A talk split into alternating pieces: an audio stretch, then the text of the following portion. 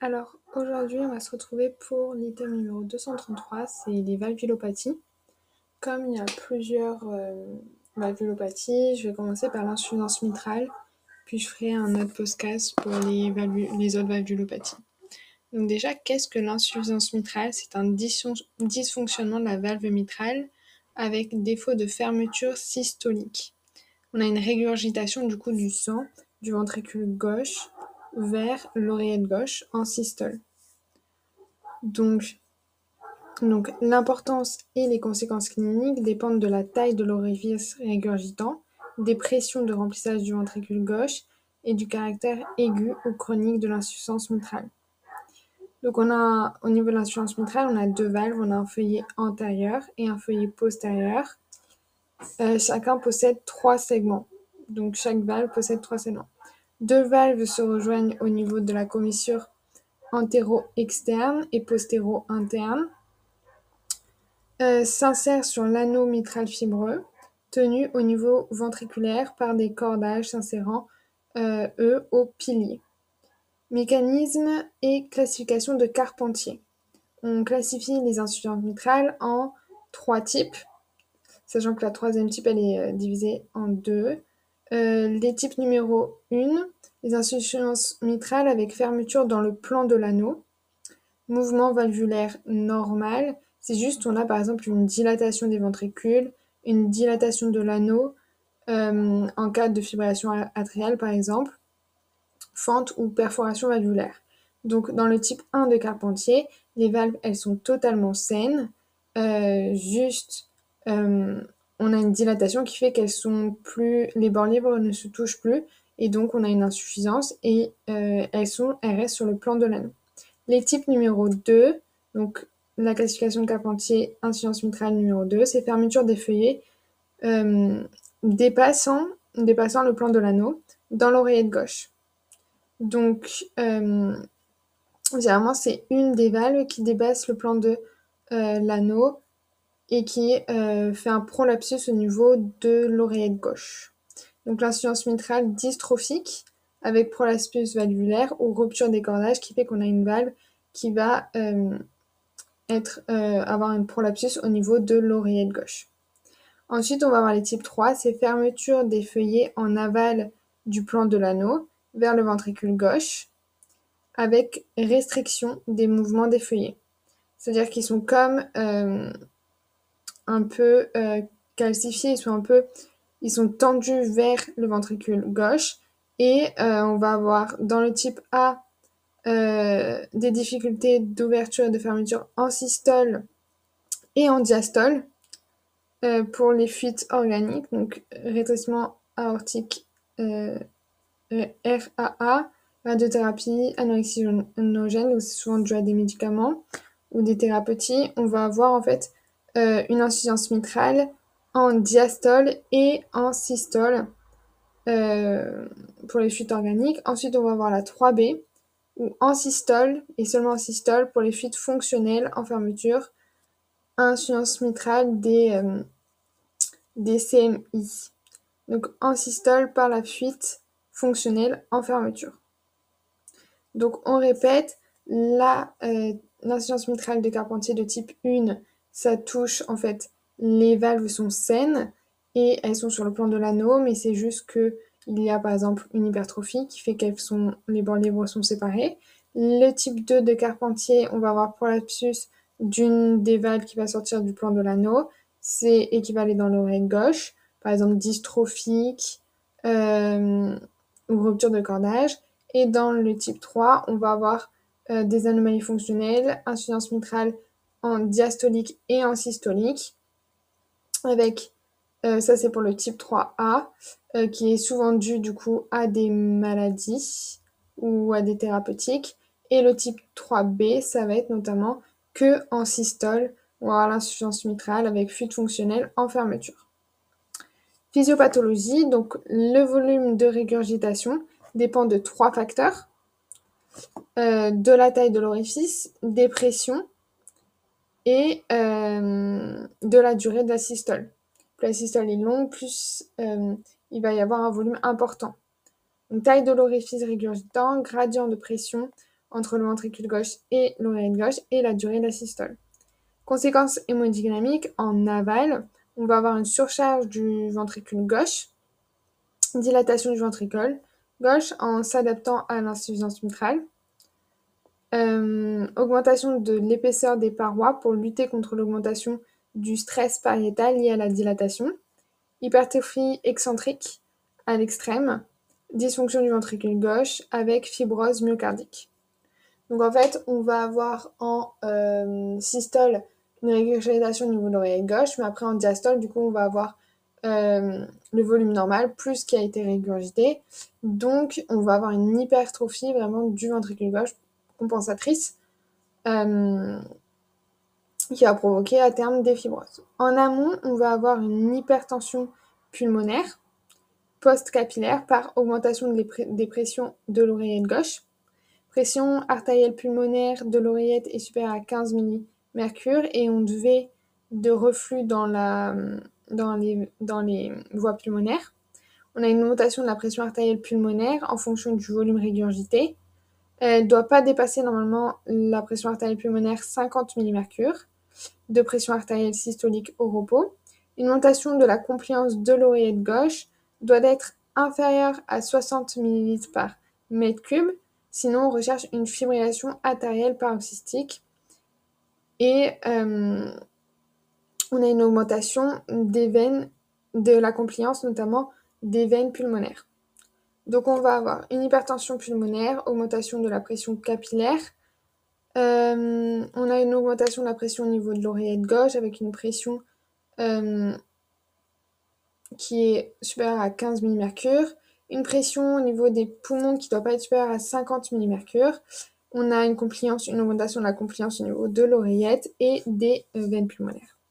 Correction de l'insuffisance mitrale recommandée chez les patients, même asymptomatiques, dont euh, le euh, DTS-VG est supérieur à 40 mm et la fraction d'éjection inférieure à 60%.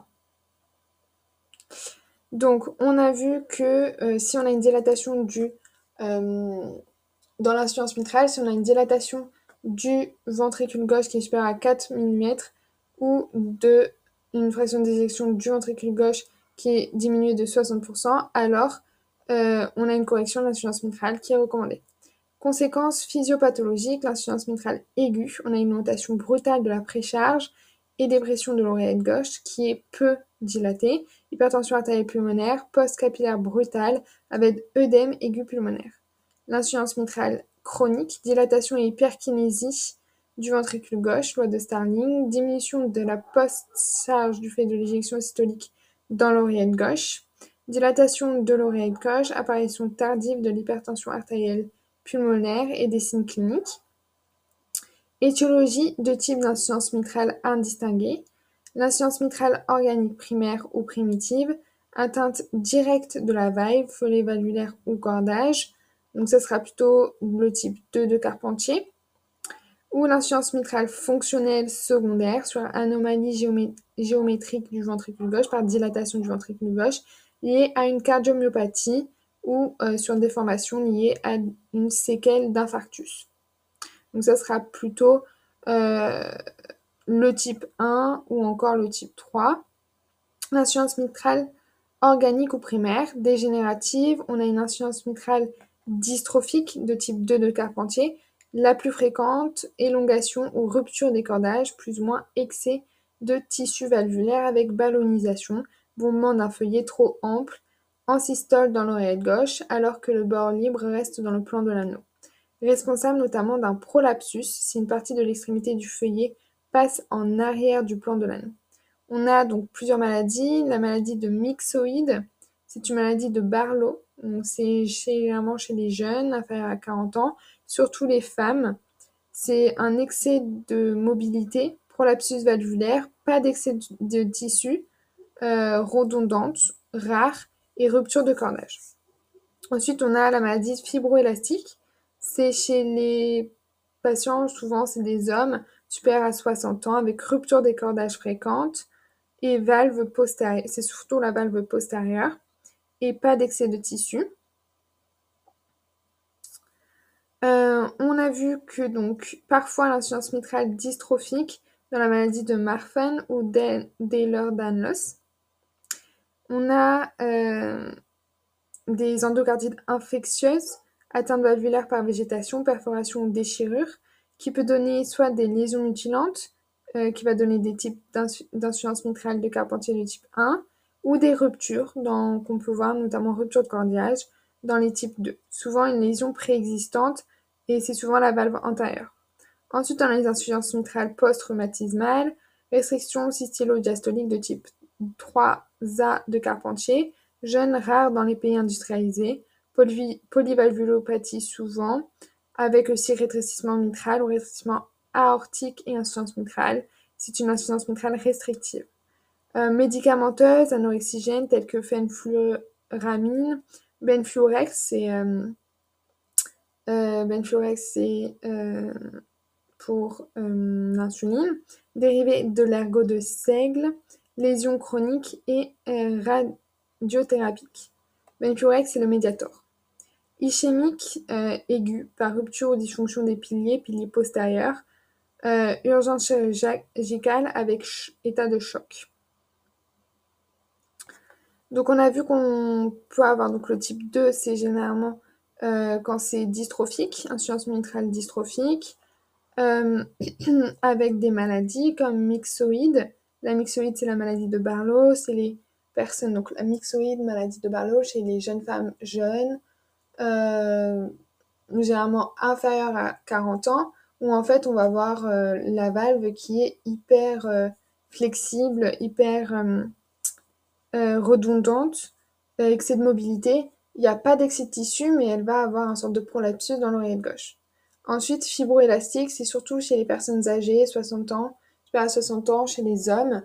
Et il n'y a pas d'excès de tissu, mais on va voir une rupture de cordage qui est fréquente. Euh, et c'est la valve, ça touche surtout la valve postérieure. Les maladies de Marfan ou d'Ehlers-Danlos, on va aussi avoir souvent euh, des prolapsus avec euh, un défaut au niveau, enfin un excès de mobilité et des ruptures de cordage qui peuvent être fréquentes. Ischémie, ça va être aussi rupture de cordage et donc ça peut donner des types 2 de Carpentier. Ensuite, on peut avoir aussi des cardiomyopathies hypertrophiques avec obstruction Feuillet antérieur aspiré dans la chambre de sage du ventricule gauche, en systole, mouvement systolique antérieur de la valve mitrale, défaut de coaptation de la valve mitrale. Donc ça, c'est surtout dans les cardiomyopathies hypertrophiques, où en fait le cœur est tellement gonflé que la valve mitrale, euh, au moment de la systole, elle va être aspirée dans la chambre de chasse du ventricule gauche. Ensuite, on peut avoir des traumatismes fermés du thorax, congénital, dystrophie conjonctivo-élastique, fibrose endomyocardique et hyperisoniphilie, lupus, calcification de l'anneau mitral d'origine dégénérative. Donc on peut avoir soit euh, pour l'insuffisance mitrale organique ou primaire, donc ça atteint vraiment la valve ou les cordages. Ça va être euh, organique avec insuffisance mitrale dystrophique, euh, atteinte du feuillet, ballonisation, prolapsus, rupture de cordage plus ou moins sévère. On peut avoir la myxoïde, c'est la maladie de Barlow. Euh, myxoïde, maladie de Barlow, maladie fibroélastique, maladie de Marfan ou d'Ehlers-Danlos, les insuffisances, les infections endo, les infectieuses, pardon, les médicamenteuses, type 3B de Carpentier, euh, les ruptures de cordage avec notamment ischémique, les cardiomyopathies hypertrophiques avec prolapsus parce qu'il est tellement gros que ça aspire lors de la systole. Euh, hop.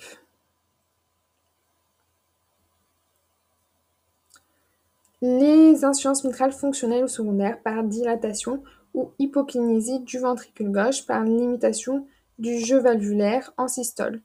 On a par limitation du valvulaire le type 3B de Carpentier ou par dilatation de l'anneau de l'oreille gauche très dilaté, type 1 de Carpentier. Donc par limitation du jeu valvulaire en systole, euh, donc on a une dilatation du ventricule gauche par limitation euh, du jeu valvulaire en systole. On va donc avoir des types 3B de Carpentier ou une dilatation de l'anneau de l'oreille gauche très dilatée type 1 de Carpentier. Cause d'une insuffisance mitrale aiguë, rupture de cordage en cas de dégénérescence myxoïde, maladie Barlow, d'endocardie, de traumatisme thoracique, dysfonction des paliers ischémiques, antérieur si défaut de perfusion de l'interventriculaire antérieur ou circonflexe, postérieur si défaut de perfusion de l'interventriculaire postérieur. On a la rupture des piliers, on a un traumatisme, infarctus du myocarde, perforation par endocardite. Les signes fonctionnels, donc l'insuffisance mitrale aiguë, on va avoir une dyspnée aiguë, un œdème aigu pulmonaire, claquement et douleur thoracique, bref, par la rupture des cordages. Euh, c'est assez rare.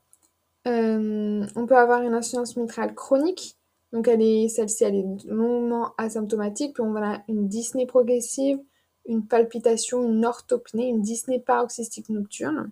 On va avoir aussi les circonstances de découverte, les découvertes d'un souffle, palpitation, dyspnée ou asthénie d'effort sont une complication d'OAP, de fibrillation artérielle, la fièvre prolongée, euh, forme d'endocardite infectieuse. Signe clinique, palpation, on a des frémissements cystolytiques à l'apex, euh, puisque le foyer, notamment mitral, se situe à l'apex, entre euh, troisième espace intercostal. Étalement et déviation et abaissement du choc de pointe, si dilatation du ventricule gauche. Auscultation, on va avoir un souffle doux, parfois rude, en jet de vapeur, holosystolique de régurgitation, début DB1 et qui peut dépasser B2 et ça a une forme rectangulaire. On va avoir euh, hmm, le foyer mitral maximum en apo-axillaire, irradiant dans l'aisselle gauche, sauf si prolapsus du feuillet postérieur irradie vers la base du cœur, foyer aortique. Le souffle qui ne se renforce pas après une diastole longue euh, dans le prolapsus débute avec un clic mésocystolytique, euh, donc souffle sera mésotélé ou télésystolique. On a les galoprotodiastoliques en B3. En cas d'insuffisance mitrale importante, roulement mésodiastolique, éclat du B2 si hypertension artérielle pulmonaire associée, euh, souffle d'insuffisance tricuspide fonctionnelle si insuffisance mitrale évolue avec retentissement sur le cœur droit. On peut avoir un galop protodiastolique B3 en cas d'insuffisance mitrale importante. Donc le bruit B3, c'est-à-dire la fermeture du bruit B1 mitral, B2 c'était euh, aortique, et donc là B3, ça va être de nouveau euh, mitral. L'insuffisance cardiaque gauche ou, AP peut euh, être audible. Les ECG, rarement normales, dans la valvulopathie chronique sévère.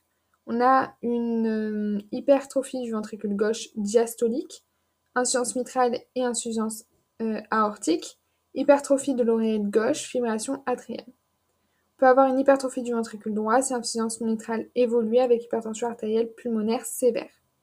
La radio pulmonaire, on va avoir une surcharge pulmonaire, cardiomégalie par dilatation du ventricule gauche, dans les insuffisances mitrales les plus importantes. Dilatation de gauche avec l'arc moyen gauche convexe des bords de l'arc inférieur droit. Si hypertension artérielle pulmonaire et insuffisance cardiaque, on a dilatation des artères pulmonaires, redistribution vasculaire vers les sommets, ligne de Kerley aux bases, œdème alvéolaire. Euh, épreuve d'effort, on a euh, donc contre-indiqué si valvulopathie symptomatique, si insuffisance mitrale sévère asymptomatique, étude de la VO2 max ou échographie d'effort pour rechercher les critères pouvant pousser à une intervention. Alors je refais juste pour l'auscultation, on a des souffles doux, jets de vapeur et radiant vers les gauches euh, qui ne se renforcent pas après une diastole longue. On a un clic qui est mésocystolytique, donc le souffle sera mésotélésystolytique ou télésystolytique. Galop de P3 possible, éclat du P2 si on a une hypertension artérielle pulmonaire associée. Et on a euh, le souffle insuffisance cardiaque ou AP. On euh, le on peut avoir des signes. Euh, on a rarement un ECG normal quand on a des valvulopathies chroniques On a donc souvent des signes d'hypertrophie du ventricule gauche diastolytique, hypertrophie euh, de l'oreillette gauche et peut-être des signes de fibrillation atriale. Hypertrophie du ventricule droit qui sont possibles également. Euh, au niveau de la radio, on a une surcharge pulmonaire, une cardiomégalie, une dilatation de l'oreillette gauche, des signes d'hypertension artérielle pulmonaire et une insuffisance cardiaque. Donc l'échographie transthoracique, elle est valable pour toutes les, toutes les valvulopathies. Euh, on fait euh, une échographie transthoracique. C'est l'examen clé. l'échographie transthoracique, surtout indiquée pour les valvulopathies mitrales en cas de suspicion d'endocardique infectieuse permet de donc confirmer un diagnostic, d'apprécier la sévérité de la valvulopathie, déterminer l'étiologie, apprécier le retentissement et rechercher d'autres valvulopathies. Le diagnostic, on va avoir une régurgitation en systole du ventricule gauche euh, vers l'oreillette gauche, euh, signal Doppler holosystolytique. Donc avec cette échographie transthoracique, on va pouvoir étudier la sévérité de l'insuffisance mitrale qui est gradée de 1 à 4. Donc pour les sévères, donc 3 et 4, on va avoir une euh, opération qui va se faire. Donc une insuffisance mitrale sévère avec euh, volume régurgité supérieur à 45 mm, surface de l'orifice régurgitant, PISA à 30 mm3. Donc on a vu qu'au niveau du grade 1, on va être euh, une surface de inférieure à 20 mm et euh, un volume régurgité entre euh, inférieur à 30. Donc inférieur à 20 et inférieur à 30. Ensuite pour le grade 2, on est entre 20 et 29. Euh, et on est entre 30 et 44. Ensuite pour le grade 3, on est entre 30 et 39 et on est pour un volume entre 45 et 59. Et pour euh, le grade le plus sévère, le grade 4 de l'insuffisance mitrale, on va être supérieur à 40 et supérieur à 60 ml. Ce qui est énorme. Euh, si l'insuffisance mitrale est secondaire, le seuil de sévérité, euh, la surface orifice régurgitant est supérieure ou égale à 30 mm et à évoluer après, après euh, optimisation du traitement. Une technique de PISA permet de calculer la surface de l'ophir régurgitant avec 4 grades. Insuffisance mitrale minime, 20, 30. Insuffisance mitrale modérée, entre 20 et 29 et 30, 44. Euh, insuffisance mitrale importante, 30, 39, 45, 59. Insuffisance mitrale massive, supérieure à 40, supérieure à 60 minutes. L'insuffisance mitrale significative quand le volume régurgité est supérieur à 45 ml et la fraction de régurgitation supérieure à 50%. Euh, supérieur à 45 ml, donc à partir du grade 3, et donc c'est supérieur à 50%, et la fraction de régurgitation supérieure à 50%. Haussement apprécié par la dilation du ventricule gauche supérieure à 40 ml, la pression artérielle euh, pulmonaire supérieure à 50 mmHg, à confirmer avec la réalisation d'un cathéter droit. La fraction d'éjection du ventricule gauche inférieure à 60%, étude strain, ou IRM à la recherche de fibrose, et la taille de l'auricule gauche supérieure à 60 ml par euh, mètre cube. Et donc, l'insuffisance mitrale significative quand on a un volume régurgité de supérieur à 45 ml euh, ou euh, une fraction de régurgitation qui est de 50%. L'échographie transthoracique, elle est fonctionnelle ou organique. Classification permet de dire si c'est une classification de Carpentier. Permet de faire le pronostic avec la fraction d'éjection du ventricule gauche, la dilatation. Et permet de regarder s'il n'y a pas des lésions associées. Si insuffisance tricuspide, même non sévère avec anotricuspide supérieur à 40 mm, en quatre cavités, planifier une annuloplastie tricuspidienne en plus du geste sur la valve mitrale. L'échographie transœsophagienne, elle est indiquée dans toute endocardique, chirurgie ou traitement percutané envisagé, faisabilité d'une plastie ou d'une mitraclip, patient peu échogène, rupture partielle de cordage, intérêt préciser le mécanisme et la sérénité de l'insuffisance mitrale. Coronoscanner, donc en cas de probabilité pré-test de coronopathie faible, il est proposé pour exclure l'existence d'une coronopathie en préopératoire, car si besoin de traiter une coronopathie associée, on pourra éventuellement, dans le même temps, opérer la chirurgie de la valve euh, si on doit faire par exemple un pontage. Coro, euh, donc ça c'est coroscanner. Euh, pour chorographie et cathéter, systématique dans le bilan préopératoire, si insuffisance mitrale secondaire pour dépister la cardiopathie ischémique sous-jacente, existence d'un angor ou suspicion de cardiopathie ischémique sous-jacente, si on a un homme supérieur de 40 ans ou femme ménopausée, patient avec au moins un facteur de risque cardiovasculaire, dysfonction du ventricule gauche systolytique, fraction d'éjection du ventricule gauche basse. Ventriculopathie n'est plus utilisée. Cathétérisme droit, donc mesure du débit cardiaque par thermodilution et mesure de la pression droite, capillaire et pulmonaire, possible reflux lié à la fuite donnant une onde V, euh, augmentation de la pression artérielle pulmonaire peut être importante mais reste normale post-capillaire.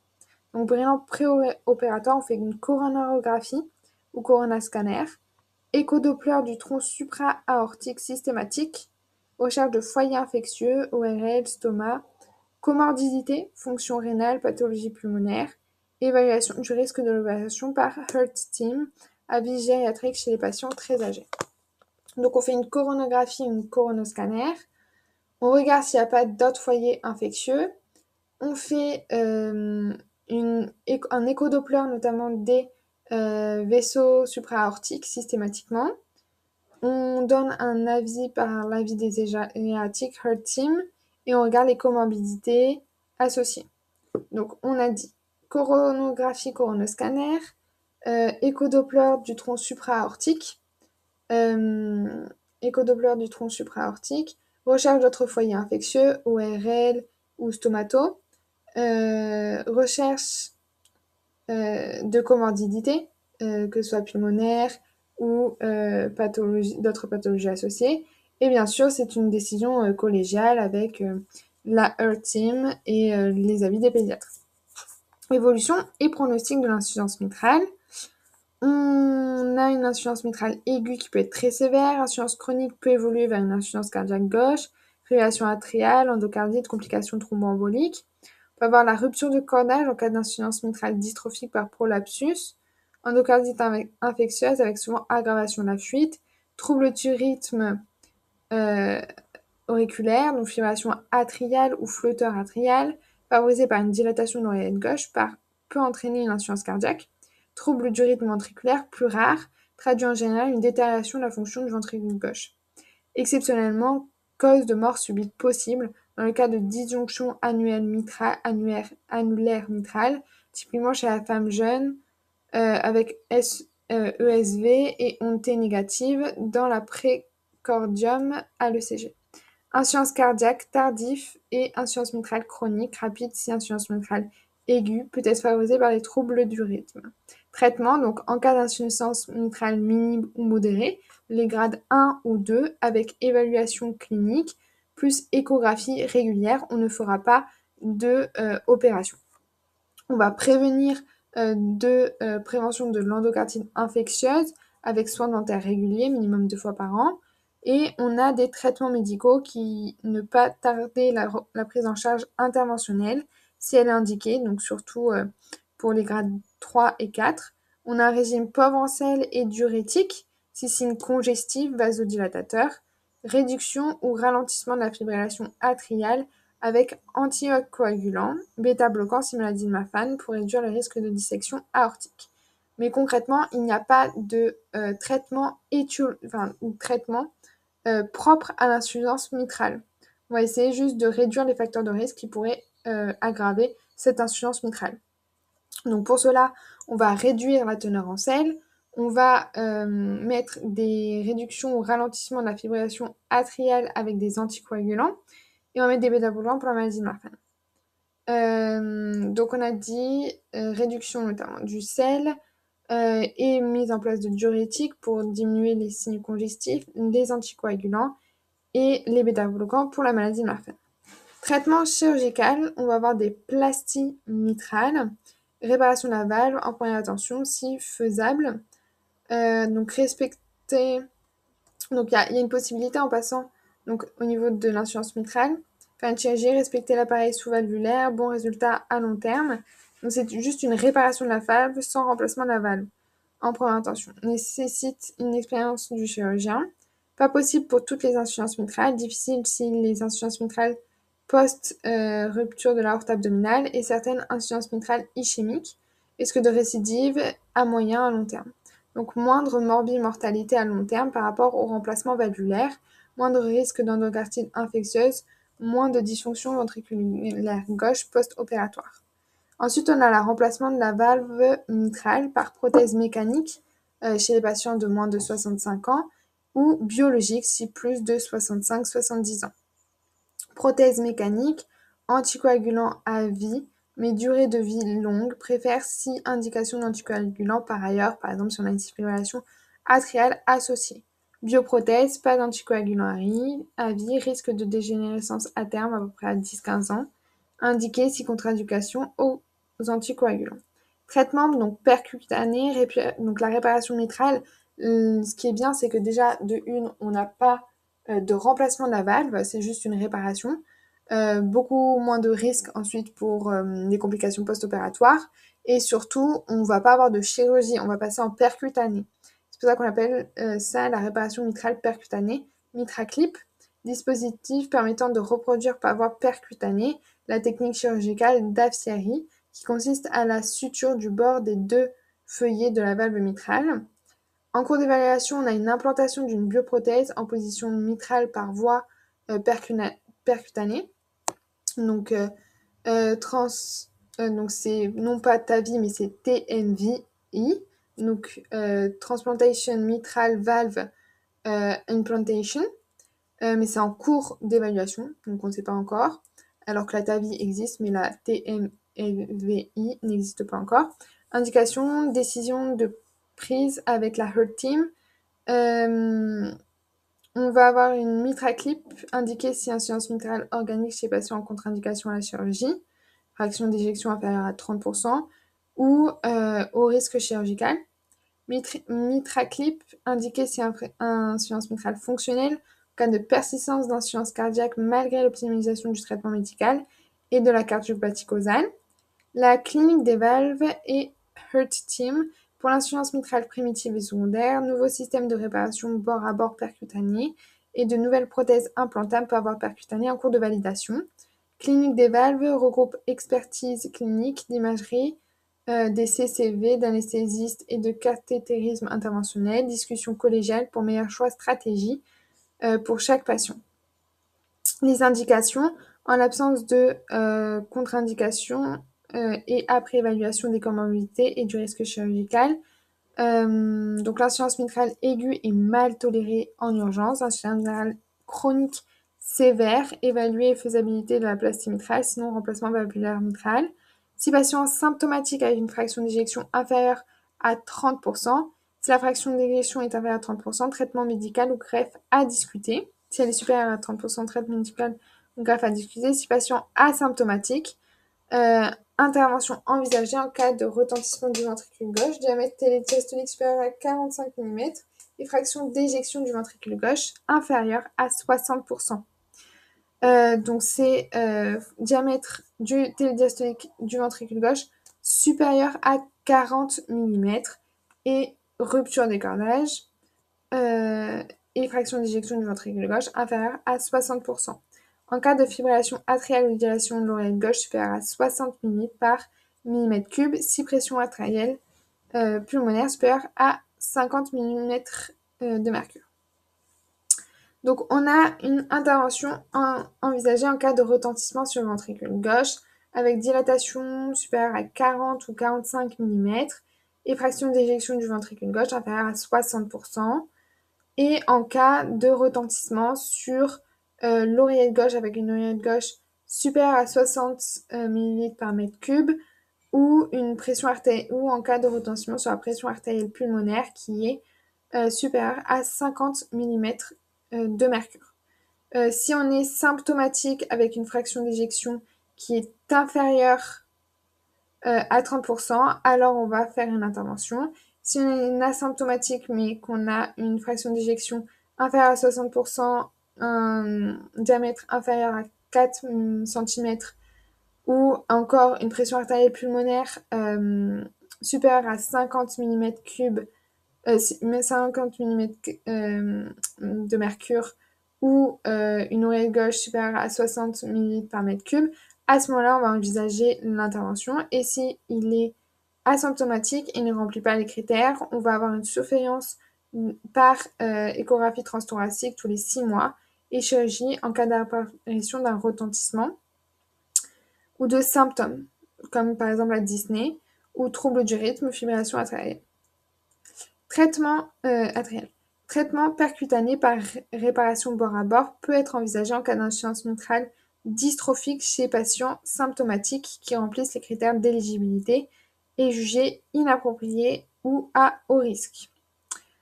Persistance d'une insuffisance mitrale importante secondaire à l'insuffisance cardiaque malgré un traitement optimal et associée à une surmortalité hospitalisation plus fréquente et symptômes plus marqués, possible de proposer un traitement percutané par clic clip si l'insuffisance cardiaque n'est pas trop avancée. Et voilà, on a terminé pour cet item.